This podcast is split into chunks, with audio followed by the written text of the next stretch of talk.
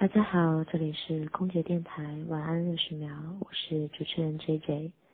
曾经年少的时候，可以不计较后果、不考虑未来的去相爱，但是到了如今被催婚的年纪，情感就变得不再那么纯粹了。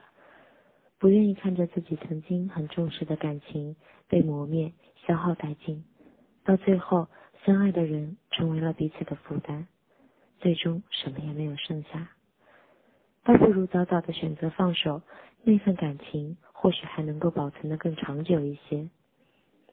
其实你喜欢一个人，并不一定要和他在一起，真心的祝福他、成全他，也是爱的一种方式。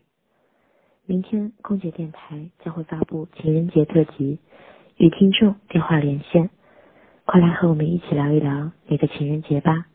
我是 J J，我在深圳，祝您晚安。